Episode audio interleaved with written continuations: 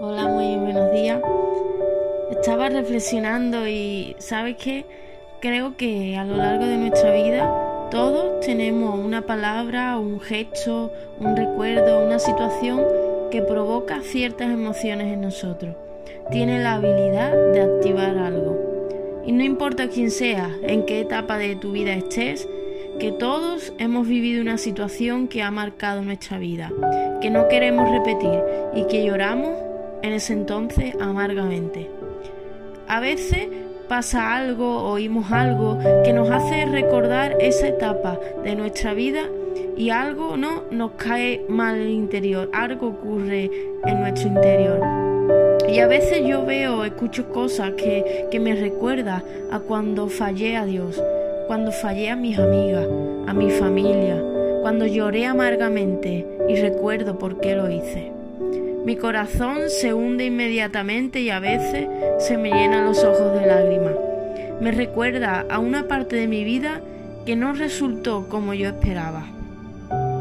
Y cada una de nuestras situaciones puede ser distinta, pero muchas veces es algo, la mayoría de todas es algo concretamente que nos hace llorar. Y leemos en el Nuevo Testamento sobre Pedro, uno de los discípulos más cercanos de Jesús, pero también el que lo traicionó. Después de que Jesús fue arrestado, Pedro negó que lo conocía, no solo una vez, sino tres veces. Sucedió tal como Jesús dijo que pasaría. Y leemos, estando él, Pedro, aún hablando, el gallo cantó.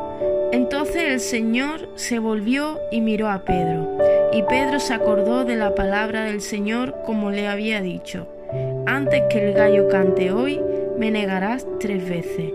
Y saliendo fuera, Pedro lloró amargamente. Lo encontramos en Lucas 22, del 60 al 62. ¿Y te imaginas lo que Pedro debe haber sentido cada vez que escuchaba cantar a un gallo cada día, cada mañana? Me imagino que su mente tiene que haber divagado aquella noche cuando las cosas no sucedieron como él pensaba, porque él fue quien dijo que estaría con Jesús hasta el final.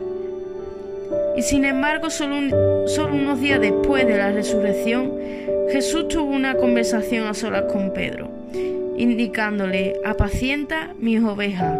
Jesús le dijo a Pedro, después de que él lo negara y de que cantara el gallo, le dijo, apacienta mis ovejas y sobre esta roca edificaré mi iglesia.